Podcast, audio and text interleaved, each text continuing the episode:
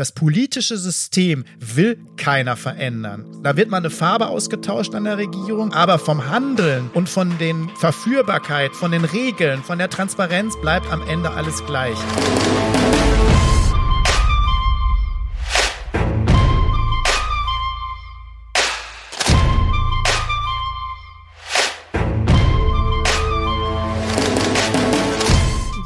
Hallo und herzlich willkommen. Wir sind zurück im Lobbyland und haben uns entschieden, eine kurze Zwischenstaffel nach den Wahlen bis zur neuen Regierungsbildung einzulegen. Es passiert ja eine ganze Menge momentan an Vorsondierungen, Sondierungen, Koalitionsverhandlungen. Zwölf Seiten gab es ja schon, auf denen erste Gemeinsamkeiten vorgestellt wurden. Liberal ins Verderben hätten wir unsere Sendung auch nennen können. Hallo Marco. Hallo Sabrina. Ja, ich höre, du bist noch angeschlagen. Trotzdem ja. toll, dass du das machst, weil es passiert natürlich wirklich super viel und darüber sollten wir unbedingt reden. Ganz genau. Ja, der Bundestag konstituiert sich ja jetzt neu. Ähm, du kennst die Abläufe ja ganz genau. Äh, vielleicht berichtest du mal, auch wie das so für dich war bei der ersten Bundestagssitzung. Wie muss man sich das vorstellen? Ähm, man wird gewählt, was passiert dann? Wie ist das? Fährt man dann nach Berlin, bekommt sein Büro und seine Mitarbeiter und dann geht's los?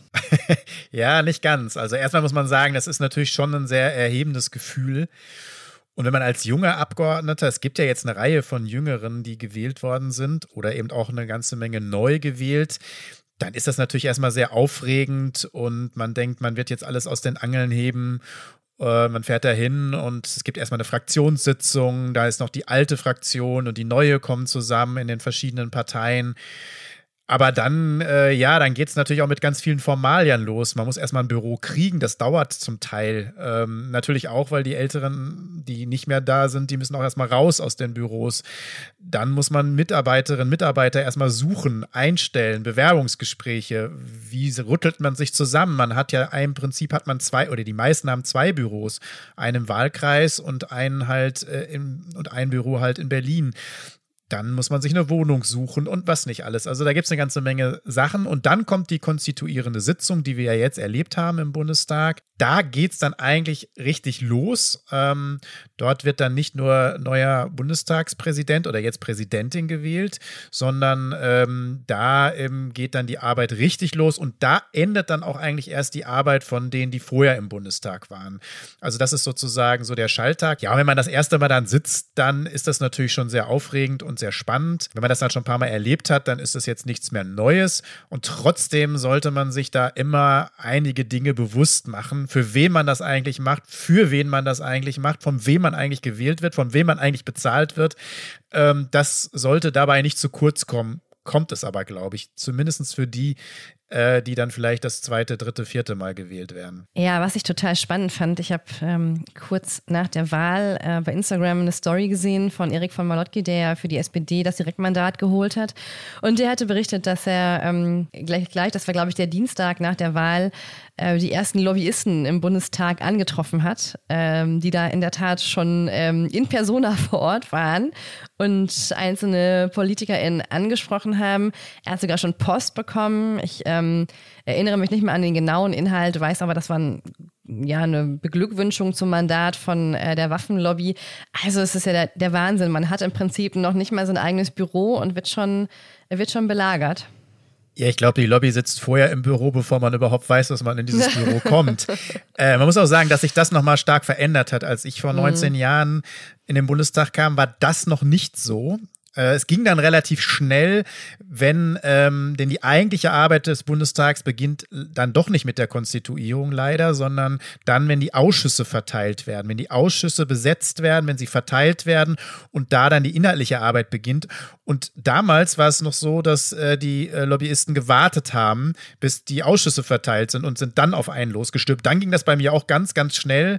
Ich bin ja dann in den Energiebereich und Umweltbereich gegangen und äh, damals war auch da schon Hauen und Stechen, die Erneuerbaren kamen auf. Eigentlich musste man auch da schon Klimaschutz machen. Und da hatte ich die dann auch schon sitzen. Und jetzt äh, hat sich das eigentlich nicht jetzt, also jetzt nicht dieses Jahr zum ersten Mal, sondern ich habe das natürlich dann zwischendurch auch erlebt bei den neuen, ähm, geht das noch schneller. Da sitzen sie eigentlich schon da, bevor man überhaupt sein Büro hat. Hm, ja, Wahnsinn. Und wie ist das innerhalb der eigenen Partei. Da gibt es ja auch, also du kannst jetzt wahrscheinlich ja nur aus deiner Erfahrung in der SPD sprechen, aber da gibt es ja auch ähm, Gruppierungen, die den Profitlobbyisten näher stehen als andere. Ähm, wird man da auch schon, also wird man da zugeteilt, ob man sich da selbst zu, wie läuft das da in der Regel ab? Ja, also man muss sagen, das ist eigentlich in jeder, fast in jeder Fraktion so, dass sie sich ja nochmal untergliedern in Plattformströmungen, Richtungen, wie auch immer man das nennt. Ähm, also in der SPD gibt es zum Beispiel eben die Parlamentarische Linke, so nennt die sich. Äh, dann gibt es die Netzwerker. Da sagt der Name ja schon eigentlich alles. Und dann gibt es die Seeheimer, die so eher der konservativ rechte Flügel der SPD sind. Das sind die eindeutig stärksten. Selbst die nicht da drin sind, würde ich sagen, fühlen sich da meistens zugehörig. Ähm, leider äh, geht es aber auch da eben nicht in erster Linie um inhaltliche Auseinandersetzungen, sondern eigentlich sind diese Plattformflügel da, um äh, die eigene Karriere, das eigene Fortkommen zu sichern, um da Bündnisse zu schließen, andere auszuschließen, Parteitaktik zu äh, frönen. Und das gibt es bei den anderen Fraktionen auch. Ja, auch das rüttelt sich relativ schnell zusammen. Die buhlen natürlich dann um die neuen Abgeordneten. Aber man muss sich das nicht so vorstellen, dass man wirklich nur nach seiner Gesinnung da irgendwie schnell eingeordnet wird. Also ich habe einen stellvertretenden Juso-Bundesvorsitzenden erlebt, der nachgerückt ist. Der ist übrigens jetzt äh, Generalsekretär der SPD schon etwas länger wo man ja dachte, der wird natürlich bei der parlamentarischen Linken landen. Also das ist ja eigentlich so von Juso zu den parlamentarischen Linken, aber ist er nicht. Er ist dann relativ schnell weiter zu Netzwerk und Seeheimern vor allen Dingen gewandert. Also das geht dann bei vielen auch ganz schnell. Deswegen kann man nicht unbedingt sagen, dass Alter, also dass jetzt die Jusos äh, alle die super Linken sein werden oder auch äh, welche, die vorher links waren und damit vielleicht Karriere gemacht haben, das dann auch im Bundestag so sind, weil da ticken die Uhren dann ganz anders und da macht man eher Karriere, wenn man äh, angepasst ist und wenn man äh, eher konservativ drauf ist. Ja, darüber hatten wir ja in den vergangenen Sendungen ja schon häufiger gesprochen. Die Karriere von Lars Klingbeil, den du eben angesprochen hast, ist ja jetzt keine außergewöhnliche. Es sind ja im Prinzip, also Olaf Scholz war ja auch mal Juso-Vorsitzender.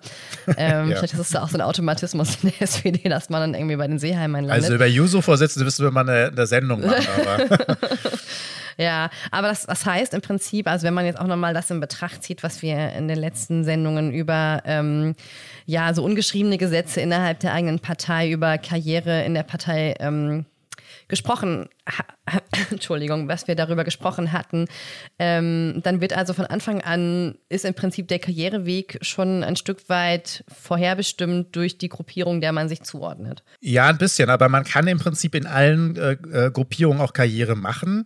Hm. Also ich habe ja immer böse gesagt, äh, wer zum Beispiel die parlamentarische Linke in der SPD leitet, wo man ja denkt, die machen dann vielleicht keine Karriere, kann das auch, wenn er dann sich verkauft. Ne? Also wenn er dann schnell, äh, also es gibt wir haben das immer so gesagt, also dass äh, in der parlamentarischen Linke auch deswegen da viele sind, um die Linken dann in der SPD ruhig zu halten.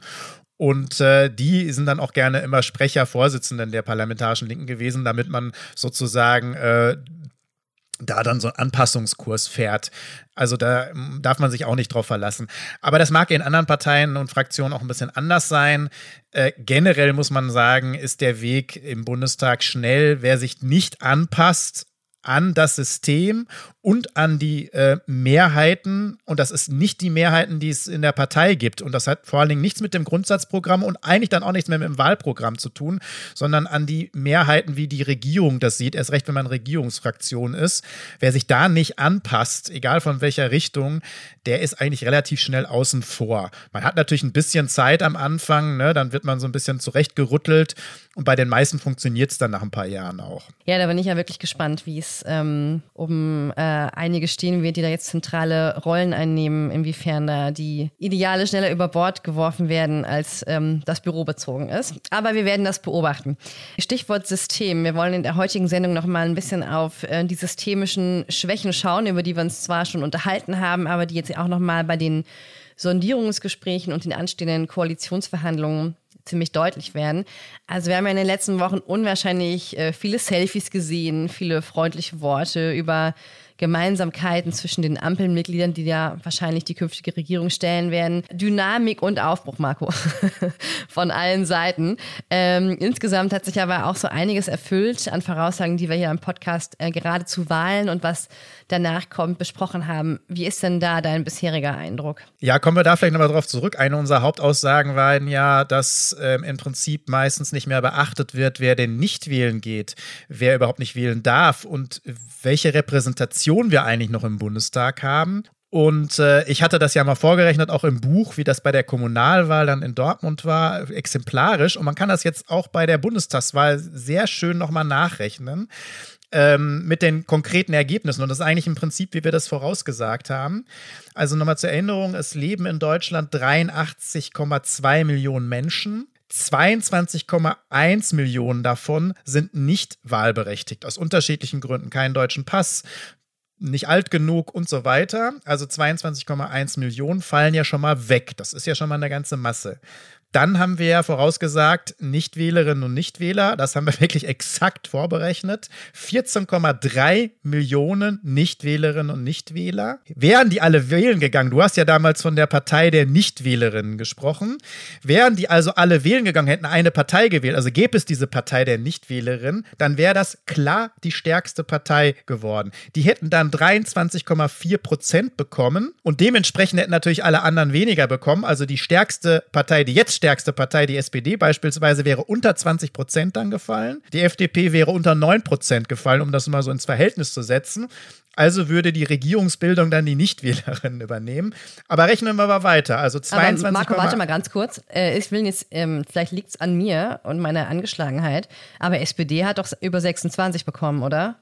Naja, aber wenn die 23 wenn die 23,4 Prozent gewählt hätten, die es jetzt nicht getan haben, mm, ja. dann kriegen ja alle dementsprechend weniger, ist doch klar. Ach so, ne? ja, sorry, okay. Verdrängt ja, sich das ja. Mm, ne? Also von daher ist äh, der Kuchen ist ja, der ist ja nur einmal verteilbar. Und dann ähm, sozusagen von den Prozenten her ähm, wäre die SPD unter 20 Prozent. Ja, stimmt. Also ja. 22,1 Prozent nicht wahlberechtigt, 14,3 Millionen Nichtwählerinnen und Nichtwähler. Dann haben 4 Millionen in etwa eine Partei gewählt, die nicht über 5 Prozent gekommen sind. Das waren so viel wie noch nie. 8,6 ne, Prozent äh, ist der Anteil der äh, sonstigen, die man ja da so zusammenfasst. Das ist ja auch, also auch ein Riesenbatzen. Ne? Also auch eine große Partei sozusagen, oder zumindest eine mittelgroße Partei dann im Bundestag. Und dabei ist er jetzt noch fast viel mehr geworden, weil 2,2 Millionen, die die Linke gewählt haben, sind ja nur im Bundestag vertreten weil die Linke drei Direktmandate geholt hat und deswegen die 5%-Hürde nicht zählt. Das ist ja so, eine, so ein Kuriosum oder so eine Sonderheit in unserem Wahlsystem, weil ansonsten wären nochmal 2,2 Millionen weg. Und dann haben wir 0,5 Millionen, auch nicht so unwichtig die Zahl von ungültigen Stimmen, also fast eine halbe Million. Das sind ja natürlich nicht alles blöde Leute, die nicht wählen können, sondern natürlich welche, die gehen, wählen gehen und dann ungültig, extra ungültig machen, weil sie sich nicht vertreten fühlen. Summa summarum, rechnen wir das mal alles zusammen, dann sind es ungefähr die Hälfte der Menschen, die in Deutschland leben, die sozusagen nicht gewählt haben oder ungültig gewählt haben oder die nicht vertreten werden im Bundestag. Das heißt, die Hälfte wird im Prinzip nicht repräsentiert durch diesen Bundestag. Und darüber redet kein Mensch. Und das ist eine, eine riesig hohe Zahl. Und wenn man das ins Verhältnis setzt, und es geht jetzt gar nicht um die SPD, sondern die hat ja immerhin noch eine Menge Stimmen erreicht. Aber selbst die SPD, also die stärkste Partei, hat nur, ist nur von jedem Achten gewählt worden. Das ist die Partei, die jetzt die Regierungsbildung macht, die den Kanzler stellt. Und nur jeder Achter, der, der in Deutschland lebt, ungefähr hat diese Partei gewählt. Da muss man ständig schon von einer Repräsentationskrise sprechen. Nur das wird überhaupt nicht getan. Das fällt alles unterm Tisch. Genau das wie mit den Nichtwählerinnen und Nichtwählern. Da vielleicht noch mal einen Satz. Auch das hat sich erfüllt. Wir haben, können uns die äh, Stadtteile angucken in verschiedenen Städten, verschiedenen Regionen in Deutschland. Die Stadtteile, wo Menschen leben, die nicht so vermögend sind, da sind teilweise Wahlbeteiligungen von 20, 25, 30 Prozent äh, bei einer Wahlbeteiligung, die insgesamt bei drei Viertel liegt. Und es gibt dann äh, natürlich auf der anderen Seite Wahllokale, Regionen, Bereiche, wo über 90 Prozent gewählt haben. Und da sind eher die Vermögenden zu Hause, also den Menschen, die die, äh, denen es gut geht. Das heißt, wir haben hier wirklich einen großen Stamm von Leuten, die die Schnauze voll haben von Politik, die sich nicht mehr vertreten fühlen, egal von welcher Partei die antritt. Und das, finde ich, muss eine Diskussion auslösen. Hm. Interessanterweise ist ja ähm, in der Öffentlichkeit, Stichwort Repräsentationskrise, die Debatte eigentlich umgedreht worden. Also es wurde eigentlich dieses ähm, Parlament jetzt als ein Parlament, äh, was sehr repräsentativ ist, geschildert, ne? weil eben so viele Jüngere in den Bundestag eingezogen sind, weil eben mehr Menschen mit Migrationshintergrund eingezogen sind, weil eben mehr Frauen in den Bundestag eingezogen sind. Also das Parlament ist schon etwas weiblicher geworden, also 34 Prozent ähm, statt 31. Ähm, das, ja, wie würdest du das einschätzen? Ist das, ähm, also Vorsicht, Triggerwarnung, Identitätspolitik, aber in der, in, der, in, der, in der Debatte läuft das ja total schräg, ne? Ja, genau. Aber also das, das mal vorweg, ich finde es gut, dass es wieder ein bisschen mehr Frauen sind. Es müssten ja noch viel mehr sein. Ne? Also man muss ja sagen, wir sind ja letztes Mal abgesunken, auch durch AfD und FDP, was den Frauenanteil im Bundestag angeht. Ich finde es gut, wenn der Bundestag vielfältiger wird. Ich finde es gut, dass da jüngere Leute auch mal reingekommen sind, auch welche, die unter 35 sind, weil genau das haben wir ja immer bemängelt und auch habe ich auch mal bemängelt und das finde ich richtig. Aber genau das wird wieder vergessen. Es wird wieder vergessen, wie sonst die Homogenität ist. Äh, die Vielfalt ist, die im Bundestag äh, da ist. Und da ist nämlich dann, äh, sieht man, äh, dass es zwar in einigen Bereichen ein bisschen vielfältiger geworden ist, aber in einigen wird es total, äh, wird es total gleich. Und das ist nämlich, äh, was die Berufsgruppen angeht, was die Herkunft angeht, was die Vermögenssituation angeht, was den Bildungsstand angeht. Da ähm, gibt es fast nur noch aus einem Reservoir. Da haben wir das ja schon angesprochen. Hauptschülerinnen, Hauptschüler, Realschüler, Realschülerinnen sind im letzten Bundestag schon kaum vertreten gewesen. Wir müssen uns das mal nochmal genauer angucken, wie es in diesem Bundestag ist. Eine Zahl hat äh, ähm, Ulrich Schneider vom Sozialverband äh, geschickt. Er schreibt, äh, 72 Prozent der Abgeordneten im neuen Bundestag sind laut Tagesschau, also die Quelle scheint ja auch gut zu sein, Rechtsanwälte, Steuerberater oder kommen aus dem Finanzwesen. So. Und er sagt ja zu Recht, und das sehe ich genauso, ja, ähm, 72 Prozent ne, aus diesem einen Bereich, das man, oder zwei Bereichen, das muss man sich mal vorstellen. Wo sind die Pflegekräfte? Wo sind die Menschen, die an der Kasse arbeiten? Wo sind die Menschen, die aus der Gastro kommen? Wo sind die Menschen, ähm, die aus verschiedensten Lebensbereichen kommen, die total wichtig sind? Wo total viele Menschen arbeiten, warum sind die nicht vertreten? Und das scheint sich zuzuspitzen, aber genau das müssen wir uns vielleicht auch nochmal genauer noch angucken im Bundestag. Genau, und inwiefern das auch jetzt wirklich ein Zeichen von echtem Aufbruch ist und von Zeit für Veränderung und so, das äh, werden wir ja dann auch erstmal daran messen können, welche, welche Politik die neuen Abgeordneten machen. da können wir jetzt niemanden vorverurteilen, aber ähm, ja, ich bin, ich bin gespannt, ähm, ob sich das auch in den politischen Entscheidungen ähm, widerspiegelt. Schauen wir uns doch vielleicht nochmal, weil ich glaube, die Repräsentation können wir uns in den nächsten Sendungen vielleicht nochmal näher anschauen. Erstmal die Sondierung an. Also wir müssen jetzt nicht mehr die ganzen einzelnen Punkte durchgehen. Ähm, aber interessant an, den, ähm, an diesem ganzen Verfahren, an den Vorsondierungen, an den Sondierungen und jetzt an den anstehenden Verhandlungen ist ja, dass sich erstmals Grüne und SPD vor der Wahl scheinbar ausgetauscht haben, äh, mit welchem Regierungspartner sie koalieren wollen. ja, also auch da sieht man wieder diese ganze Diskussion vorweg, taktisches Wahlwählen, äh, den, um den zu verhindern oder um den nicht zu bekommen oder wie auch immer, ähm, ist am Ende sowieso völliger Unfug, weil welche Konstellationen dann zusammenkommen und wer dann das Sagen hat, äh, da spielen ganz andere Dinge eine Rolle. Äh, aber natürlich schon spannend, dass äh, zwei kleine oder kleinere Parteien, so klein sind sie ja nicht, sind ja mittelgroß, muss man sagen. Und richtig große Parteien haben wir ja auch nicht mehr. Also nach dem Niedergang der CDU gibt es ja eigentlich keine wirklich große Partei mehr. Also Volksparteien wird es auch meines Erachtens nie wieder wirklich geben. Aber dass natürlich der, die zwei kleineren sich dann aussuchen, welchen Koalitionspartner sie an der Spitze nehmen, das ist natürlich auch spannend. Das gab es so auch noch nicht. Ja, da werden wir sicherlich noch einiges an zu analysieren haben. Aber vielleicht äh, gehen wir nochmal, also auch wenn jetzt schon die Koalitionsgespräche natürlich anstehen äh, oder anfangen, sollten wir vielleicht nochmal ganz kurz auf die Sondierung eingehen, weil Spannend finde ich ja da wiederum auch, was da nicht beschlossen wurde. Also viel ist ja auch wichtig in verschiedensten Bereichen, was da nicht drin steht. Und es steht zum Beispiel nichts zu Lobbyismus drin, steht fast nichts zu Transparenz drin und auch ganz wenig zur Demokratie drin. Nur, dass man, da kommen wir gleich nochmal drauf zurück, die Parlamente stärken will. Ich finde, es wird das Gegenteil gemacht gerade. Aber es steht da drin, dass man die Parlamente stärken will. Dann wird immerhin ein Bürgerinnenrat mal benannt aber natürlich soll er im Prinzip keine Rechte haben und dann sind es wieder nur Feigenblätter. Äh, da bin ich gespannt, was bei den Koalitionen rauskommt. Es geht aber nicht um die Nebenverdienste, es geht nicht um das, was ähm, verboten, nicht verboten ist für Abgeordnete. Also die ganze Debatte auch um Korruption komplett nicht nur im Wahlkampf weg, auch jetzt spielt sie auch bei den drei Parteien, die ja unglaublich geschrien haben Anfang des Jahres, was alles gemacht werden muss, dass alles umgekrempelt werden muss. Auch die SPD hat ja ganz laut geschrien, obwohl sie an der Regierung war. Und davon ist nichts im Sondierungspapier. Nichts. Hm. Also das hat mich doch auch ähm, sehr gewundert. Die Grünen haben das ja teilweise auch in ihrem Parteiprogramm übernommen, dass sie zum Beispiel im Spenden von Großkonzernen ablehnen wollen. Ich meine, das wird mit der FDP ohnehin nicht zu machen sein. Aber auch solche Leute wie Kevin Kühner, der sich ja noch im Zuge der äh, Maskenkorruptionsaffären an die Spitze der Transparenzoffensive gestellt hat und lautstark ähm, ein effektives Lobbyregister gefordert hat, von dem ist jetzt auch nichts mehr zu hören darüber. Also ich finde es auch ähm, spannend, wie das im Wahlkampf genutzt wurde und jetzt irgendwie zu den ersten Themen gehörte, die überhaupt nicht mehr irgendwie relevant waren.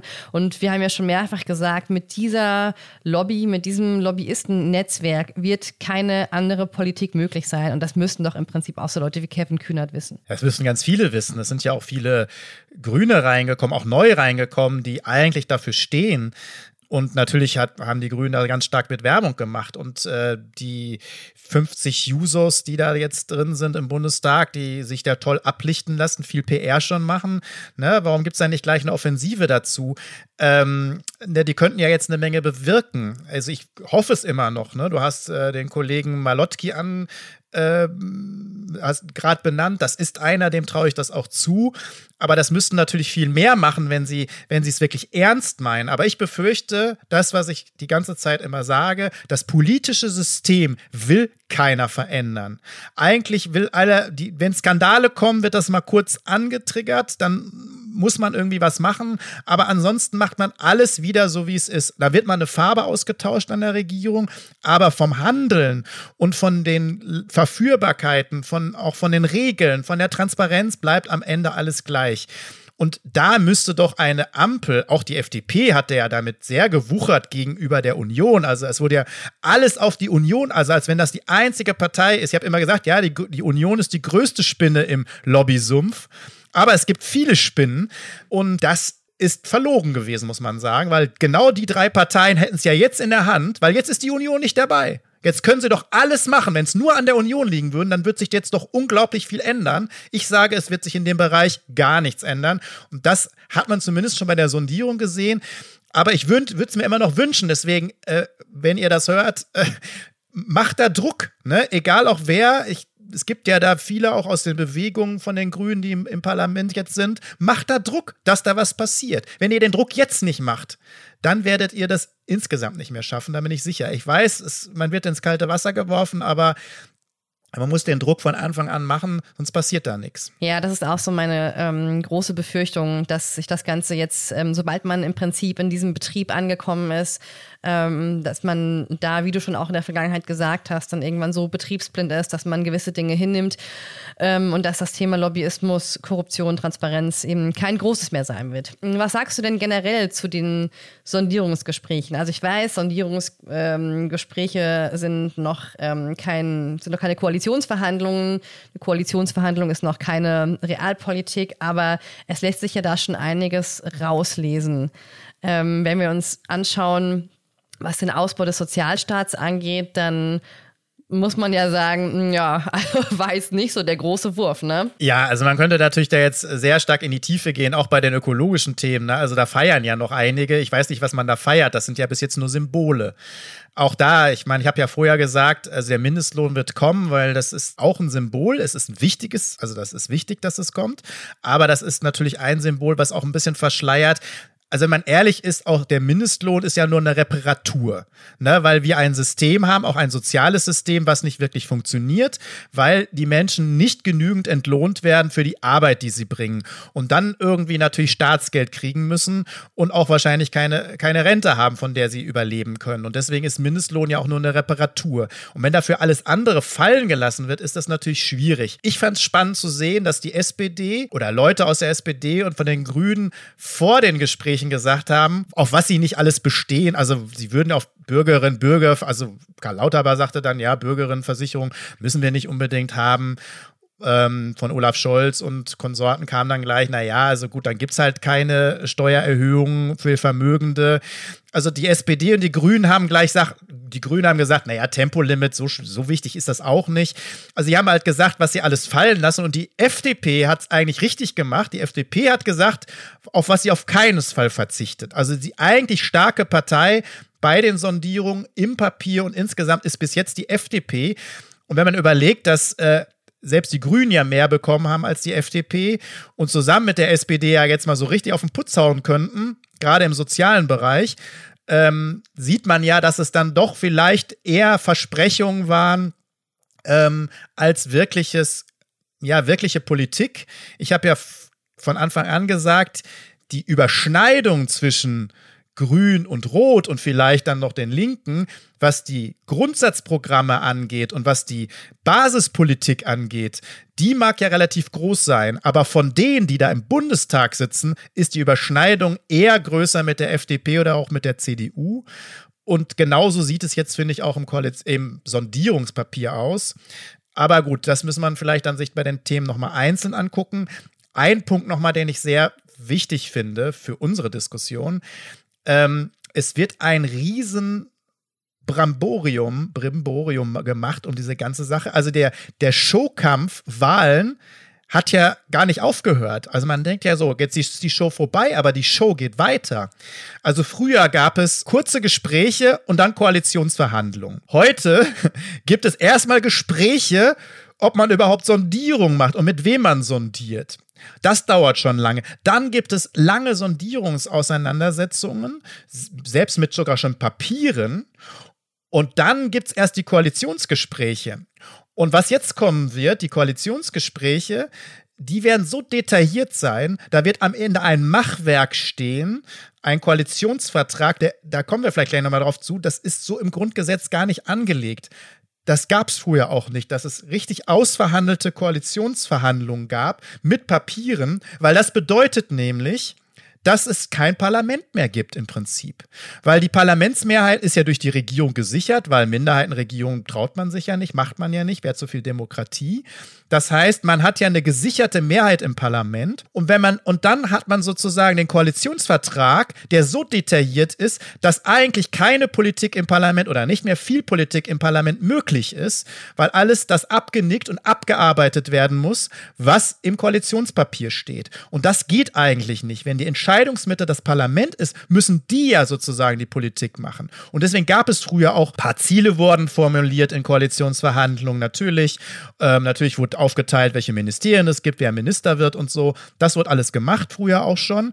Aber es gab sozusagen keinen detaillierten Plan. Das heißt, es gab immer noch Möglichkeit, dass der Bundestag entscheidet. Und jetzt wird ihm die Entscheidung komplett weggenommen. Das heißt, die Stärkung des Bundestages, die im Sondierungspapier steht, wird eigentlich weggenommen, weil wir werden sehen, dieser, das wird der detaillierteste Koalitionsvertrag, den wir bis jetzt kennen. Da, da wette ich drauf. Ja, ich habe am Freitag gelesen, in einem Artikel von Konstantin Nowotny, ähm, ein, eine, eine Meisterleistung politischer Verblendung. Ja, und, ähm, und so äh, sehe ich es auch. Also, es, äh, wir haben abgesehen davon, dass man natürlich jetzt noch nicht ähm, ins inhaltliche Detail gehen kann, aber ähm, ist die Richtung ja schon relativ deutlich. Also ich habe auch das Gefühl, wenn man sich jetzt die einzelnen Bereiche anschaut, vor allem Finanzen, den Bereich Wohnen, den Bereich Rente, es bleibt alles in allem so, wie es ist. Nur schneller, digitaler, Nowotny schreibt, einfach geiler verwaltet. Finde ich sehr gut. Cooler, wahrscheinlich mit geilen.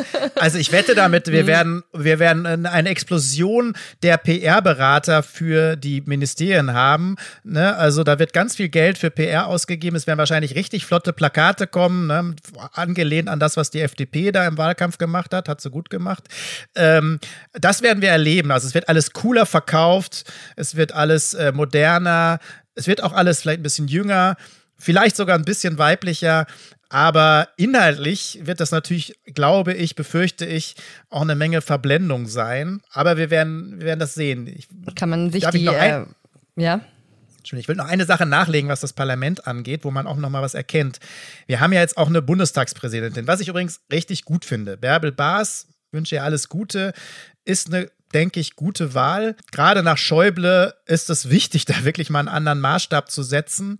Und ich hoffe, dass sie anknüpfen wird, eher an Lammert und Co., weil man vergisst, der Bundestagspräsident oder jetzt die Präsidentin ist eben dafür zuständig, dass die Demokratie gewahrt wird, dass die Parlamentsrechte gewahrt werden, dass eben nicht eine Regierung alles bestimmt, dass auch der Lobbyismus eingedämmt wird, dass es Transparenz gibt und leider ist sie auch das Bundestagspräsidium äh, die einzige Kontrollinstanz, was die Nebeneinkünfte und die ganzen Re wenigen Regeln, die wir haben, angeht. Das kontrolliert alles das Bundestagspräsidium. Und wenn die das nicht kontrollieren oder unterm Deckel halten oder nicht transparent machen, Schäuble hat das nicht transparent gemacht, dann erfährt die Öffentlichkeit auch nichts davon. Und da wünsche ich mir von Bärbel Baas und von dem neuen Präsidium, was ja auch jünger, weiblicher, äh, moderner geworden ist, ähm, wünsche ich mir, dass, dass sie genau da das dann bitte auch umsetzen, das fände ich eine ganz wichtige Forderung. Man vergisst nämlich immer dieses Präsidium. Dabei ist es ganz schön wichtig. Ja, das würde ich mir auch wünschen. Also ich befürchte auch, dass die, dass die systemischen Probleme innerhalb unserer Demokratie, also so kurzfristige Orientierung, Fraktionszwang, Gewissensfreiheit und sowas,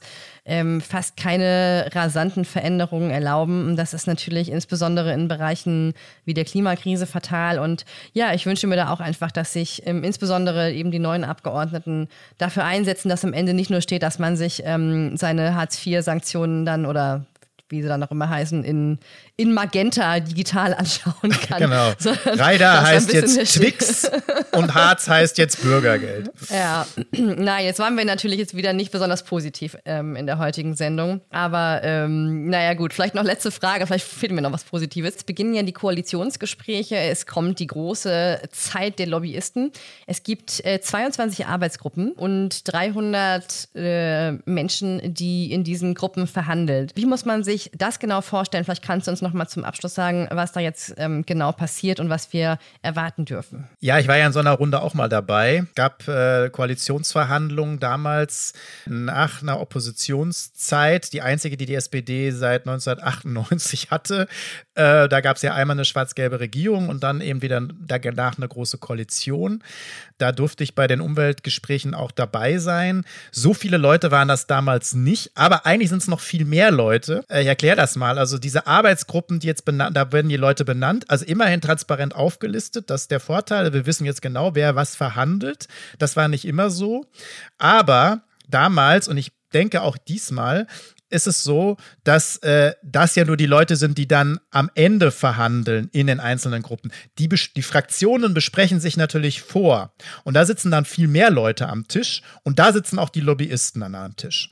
Ne? Und, äh, oder flüstern sozusagen dann sowieso den Leuten das ein, die denn bei den Koalitionsverhandlungen sind.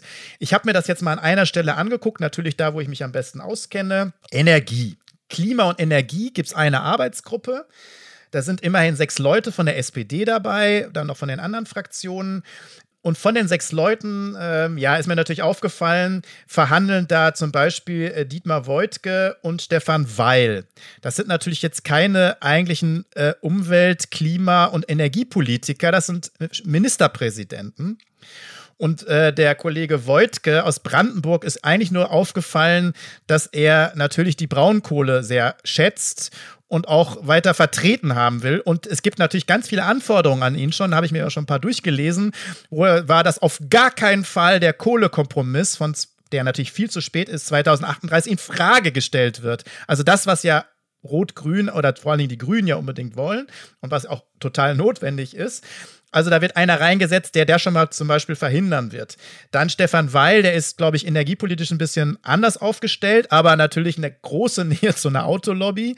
Kein Wunder, gerade in Niedersachsen. Der wird befrachtet damit, ne? also dass beim Tempolimit nichts passiert, äh, dass vielleicht die Pendlerpauschale sich erhöht, ne? also dass bestimmte ähm, Subventionen da wieder fließen. Und dann ist mir noch aufgefallen, äh, dann ist noch eine Kollegin da, ähm, Katrin Michel, die kennt gar kein Mensch, die ist neu im Bundestag, aber interessanterweise IGBCE-Vergangenheit.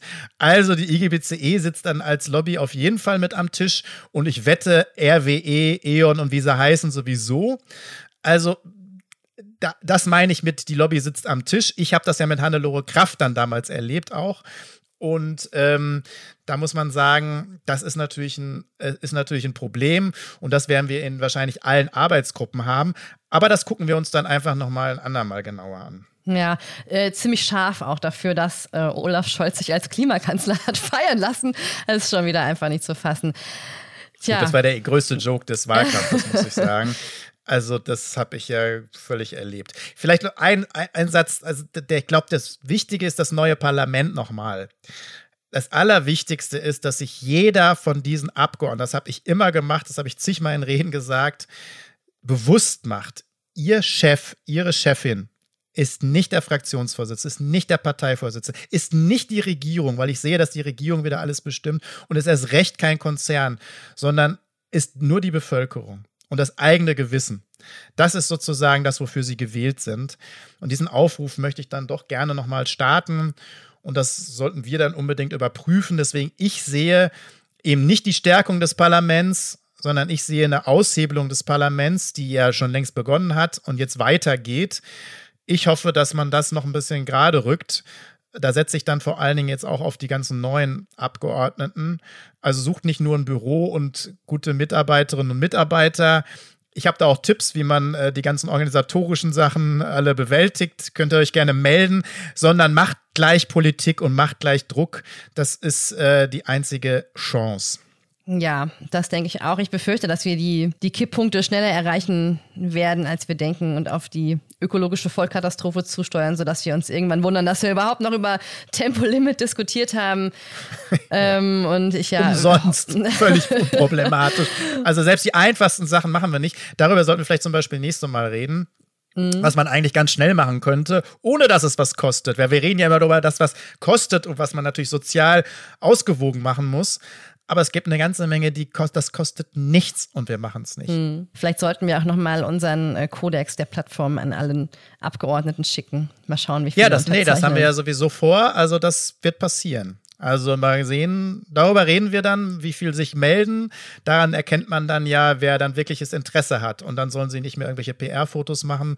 Dann haben wir gleich so ein bisschen auch einen Lackmus-Text, äh, denn ähm, wer den nicht unterzeichnen kann, der hat ja eigentlich schon gleich klar gemacht, dass er an diesem System nichts verändern will, sondern dass er super findet, wie intransparent es ist, dass es super viele Nebenverdienstmöglichkeiten gibt und dass äh, nicht saubere Politik ja eigentlich so weitergemacht werden sollte. Exakt.